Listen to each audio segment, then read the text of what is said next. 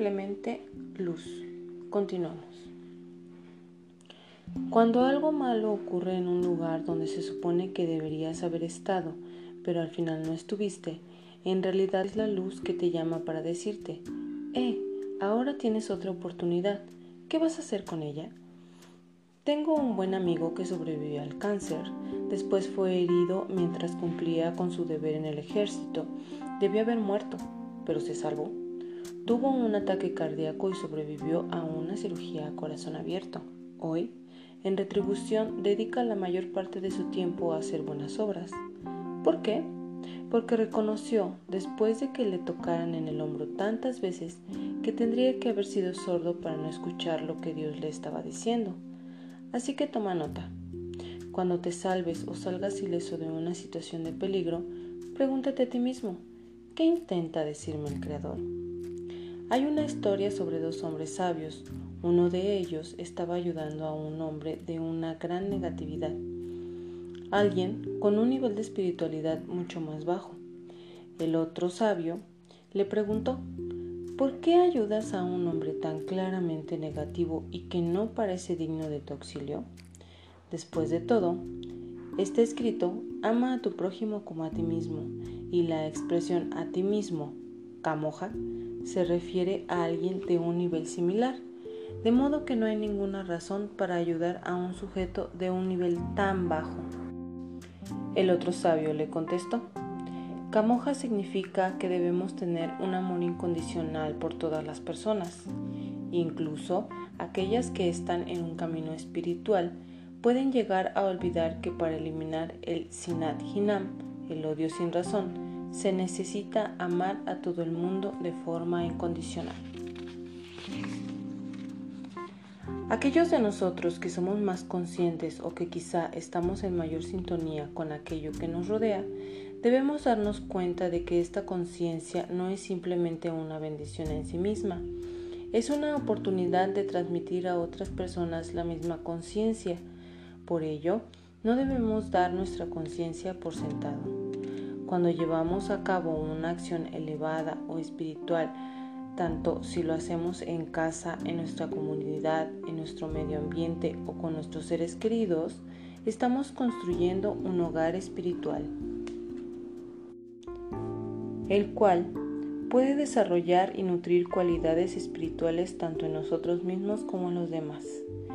Pero cuando realizamos un acto enraizado en el deseo de recibir solo para sí mismo, pasamos por otra clase de energía en que nada nos ayuda a construir nuestro hogar espiritual. Así como el alma obtiene un cuerpo en el nacimiento, nosotros también llegamos a este mundo y obtenemos una esposa, hijos, nietos. Obtenemos el amor por nuestros hijos y el amor por la gente. Pero estas son solo las herramientas que necesitamos para llevar a cabo nuestra misión de almas en el mundo físico. No son las razones por las que estamos aquí.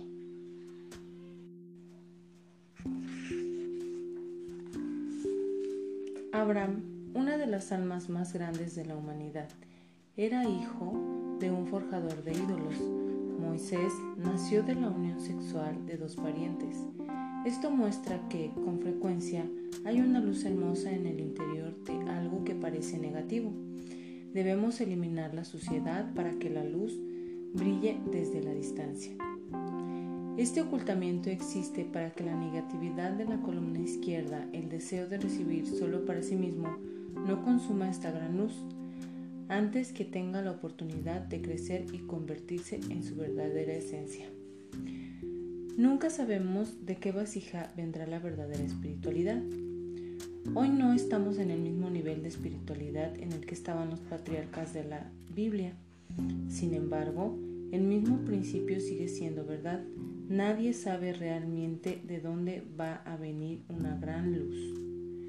Cuando sentimos que otra persona nos está juzgando, esto es simplemente un espejo que nos está reflejando nuestra propia tendencia a juzgar a los demás. Del mismo modo, aquello que aprendemos a perdonar de los demás será aquello por lo cual seremos perdonados. El Creador no quiere nada de nosotros excepto vernos actuar como Él lo haría. Le gustaría vernos dedicar nuestro tiempo a cuidarnos y amarnos los unos a los otros.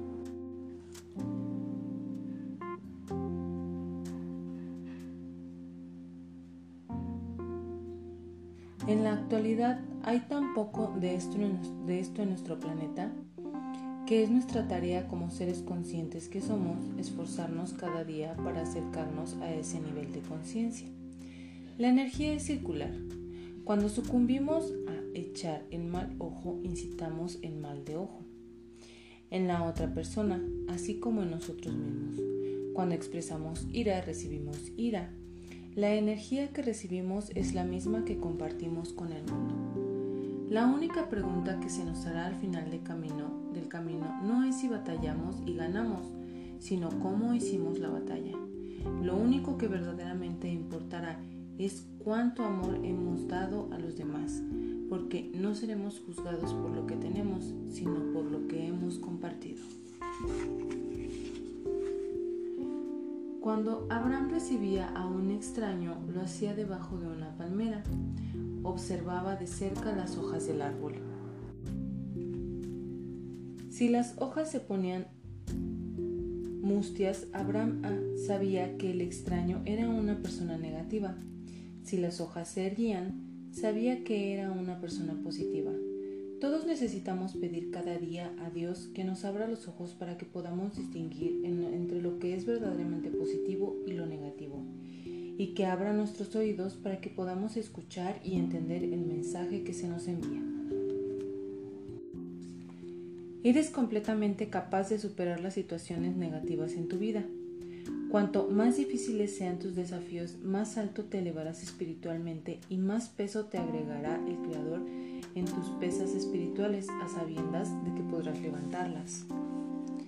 Con frecuencia no nos gusta la conducta de nuestros hijos. Es importante comprender que nosotros creamos ese árbol, aunque quizá al principio no lo regamos adecuadamente. La gente se acerca a mí y me dice, tengo un hijo adolescente que está descarriado. ¿Qué puedo hacer? Yo les digo, comiencen a regar el árbol.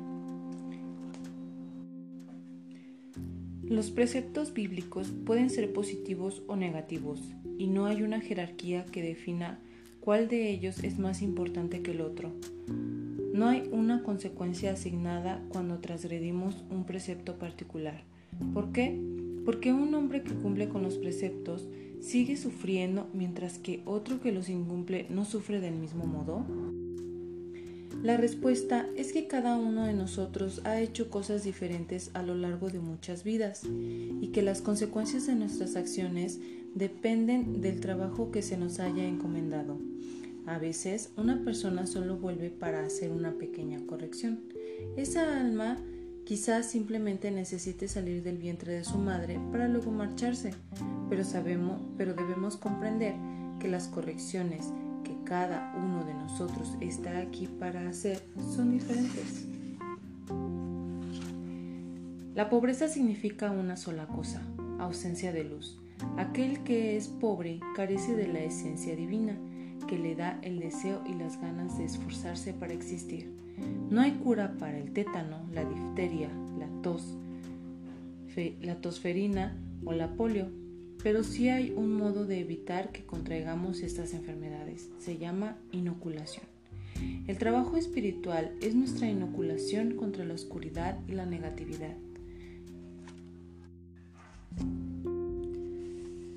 A veces, cuando alguien decide acercarse al Creador, se encuentra con que todo cambia en su vida pierde amigos, pierde dinero, todo parece irle mal. Esto ocurre porque cuando emprendemos un camino espiritual tenemos que empezar a despojarnos de aquellas cosas que nos paralizan. Quizá no nos ganábamos nuestro dinero de un modo enteramente puro, o el amigo que teníamos no era un amigo de verdad. Cuando se nos quitan estas cosas, solemos pensar que estamos siendo castigados o nos preguntamos por qué se nos hace sufrir así.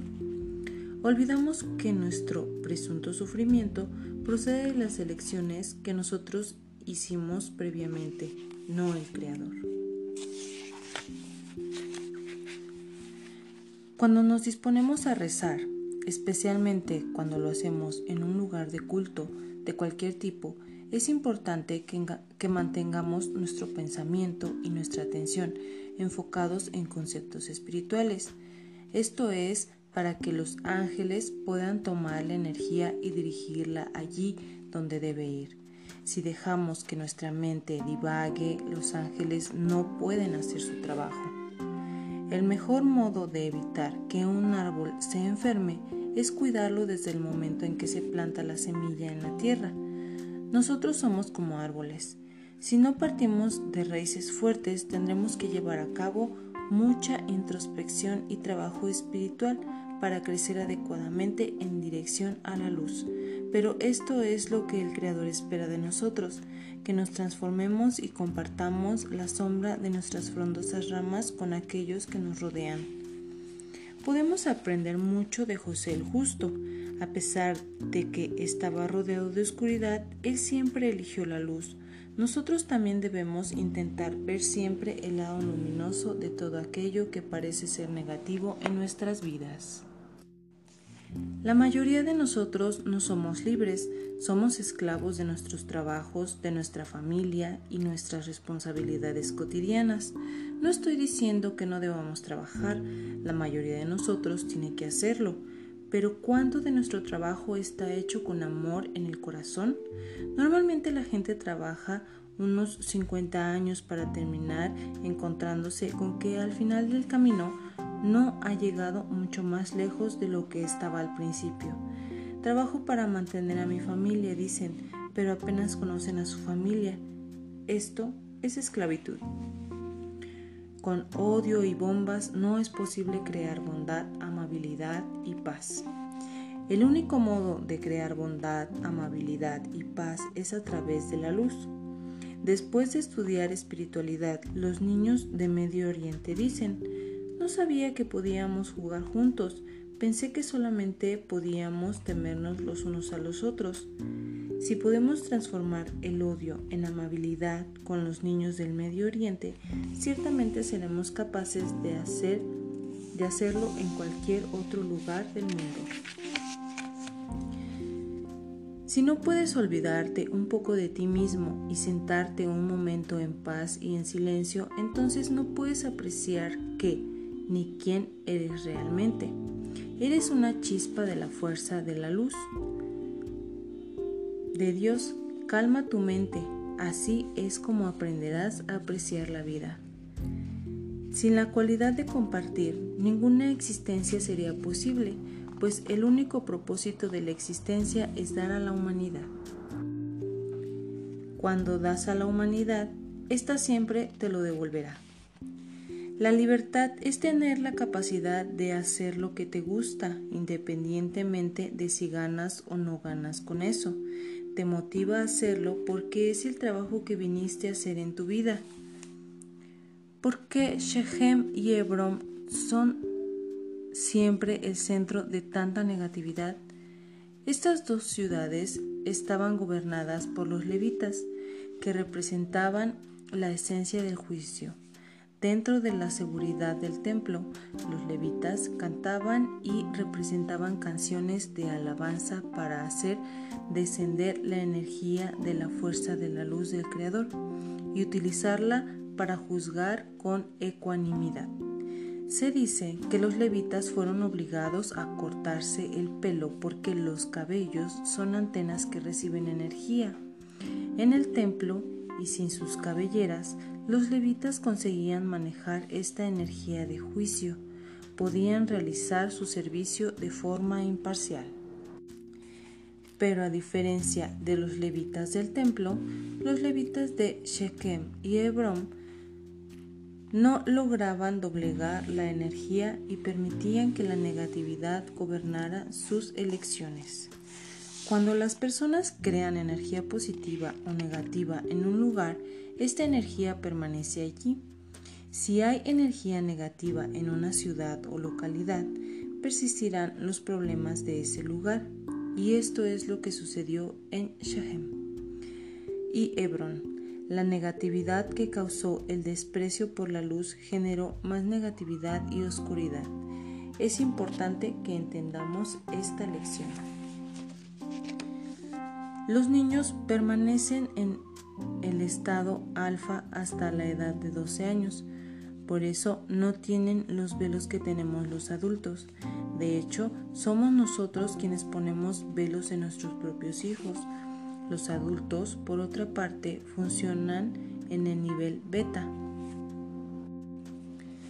Por eso a veces resulta tan difícil que niños y adultos se comuniquen de forma efectiva.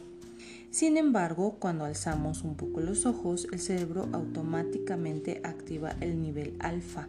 Por lo tanto, si quieres conectar con tus hijos, siéntate con ellos de noche o temprano en la mañana, alza la mirada para, para colocarte en un nivel alfa y bríndales todos los pensamientos e imágenes positivas que quieras que sus personalidades comprendan y desarrollen. Diles, te amo, eres una persona buena. Cuando haces esto, estás alimentando sus almas en el nivel alfa. En el nivel alfa no hay juicio, es como volar en avión. Una vez que se asciende sobre las nubes, solo hay calma. Todas las partes de nuestro cuerpo se ven afectadas por lo que pensamos y por la energía de los alimentos que comemos. El cuerpo es fuerte cuando la mente está positiva y relajada. Si después de pensar en algo negativo realizamos una acción negativa, producimos una falla en el funcionamiento de nuestro cuerpo. Entonces nos, volvemos débiles, lo cual causa malestar en nuestro cuerpo. La ciencia de la kinesiología un sistema que se basa en pruebas musculares para identificar zonas de debilidad en nuestro cuerpo lo demuestra muy bien. Por ejemplo, nuestros músculos responden de manera bastante diferente a un te amo que a un te odio. Las personas que se enferman con más frecuencia, y no me refiero a los resfríos menores que todo el mundo coge, son las que tienen los esquemas mentales más negativos. Cuando tenemos pensamientos negativos, nuestro cuerpo se debilita. Cuando sostenemos pensamientos positivos, nuestro cuerpo se mantiene fuerte.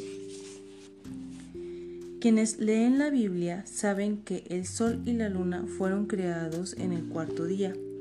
Cuando hubo una discusión en el cosmos, la luna dijo que quería tener la misma luz que el sol, pero la luz replicó que no podía haber dos reyes bajo una misma corona.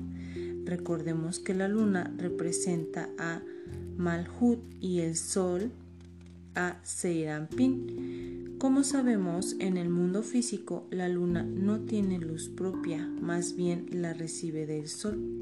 Al igual que la luna, nosotros en el nivel de Malhut no tenemos luz propia recibimos nuestra luz a través del trabajo espiritual que realizamos, el cual revela la luz de nuestra dimensión física.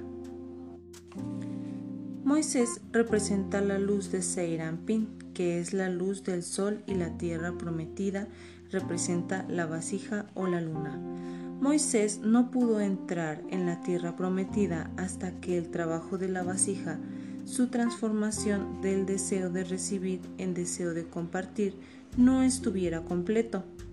Dios dijo que Moisés no podía entrar porque era demasiado pronto para que el Mesías, el tiempo en que la luz será revelada en su totalidad, todavía no había llegado la hora. Pero este tiempo se avecina. Cuando la luz de la luna sea igual a la luz del sol, será señal de que el trabajo de la vasija se ha completado. Con frecuencia nos preguntamos, ¿qué puedo hacer para crear algo más placentero y hermoso en mi vida? La respuesta reside en nuestros amigos y en las personas con quienes compartimos nuestro entorno. Ellos son los que nos ayudan a crear nuestro marco mental. He aquí la ley universal de causa y efecto en funcionamiento. Si quieres vivir algo placentero y hermoso, fíjate en qué personas permites que entren en tu vida. Todos somos iguales en presencia de la luz. La separación no existe. No hay diferencias entre musulmanes, cristianos, judíos o individuos que profesen cualquier otra fe. Cuando hablamos de la luz, nos referimos a una unidad que va más allá de todas las diferencias. Hay cuatro tipos de sangre conocidos, pero ninguno de ellos contiene un código racial o religioso. Todos tenemos un mismo código universal de sangre. De esta forma, estamos unidos. Somos uno. Una persona espiritual es alguien que dice, este soy yo. Si te gusta lo que he llegado a hacer, aprende de lo que ves para que tú también puedas hacer parte de la misma luz de la que yo formo parte. Hay personas que tienen muchísimo dinero y cosas materiales, pero aún así no son felices. De hecho, parecen estar maldecidos por su riqueza material. Están siempre preocupados por cómo conservar su dinero, por si tendrán la cantidad suficiente y por quién puede querer quitárselo. Por otro lado, hay personas que tienen poca riqueza material, pero parece que llevan una vida llena de bendiciones, lo que determina si algo será una bendición o una maldición en la vida es nuestra conciencia. Aquellos que estamos familiarizados con sistemas terapéuticos naturales como la homeopatía y la acupuntura, sabemos que antes de que una persona se desintoxique, experimenta lo que se conoce como una crisis de curación. Esta crisis tiene lugar cuando todo el organismo se cierra y de repente todas las enfermedades que la persona ha tenido en la vida bombardean su cuerpo al mismo tiempo. En otras palabras, nos sentimos peor que nunca, pero esta purgación de la enfermedad y la negatividad es necesaria para sanarnos físicamente. De la misma forma, una persona que, está, que se está volviendo espiritual también atraviesa una crisis de curación en todas las áreas de su vida. Este es el precio que se paga por elevar la conciencia. Es como alguien que desea tener un cuerpo esbelto y hermoso, para ello debe hacer mucho ejercicio, debe realizar un gran esfuerzo físico y eso requiere trabajar duramente. Lo mismo sucede con la espiritualidad. Las personas no nacen siendo espirituales, solo nacen con el potencial para transformarse en seres espirituales. Ahora bien, algunos pueden haber nacido con dones espirituales como el don de la clarividencia o de la intuición. Estos dones no nacen de una persona, no hacen que una persona sea espiritual son simplemente dones que pueden usar o no, pero transformarse en un ser espiritual requiere esfuerzo. En el día del juicio final, el Creador toma en cuenta todo lo que hemos hecho, positivo o negativo, así como lo que haremos. Hay muchas personas que disfrutan de una vida más larga en virtud de las acciones que aún deben llevar a cabo. Nunca sabemos realmente cuándo una acción que se nos presenta como posible es aquella que vinimos a hacer aquí. A veces estamos tan ocupados viviendo nuestras vidas que olvidamos que con una palabra podemos cambiar el día o la vida de otra persona. La gente genera energía a través de sus pensamientos y acciones. Esta energía acumulativa puede manifestarse de diferentes maneras. Una plaga es una acumulación de acciones negativas.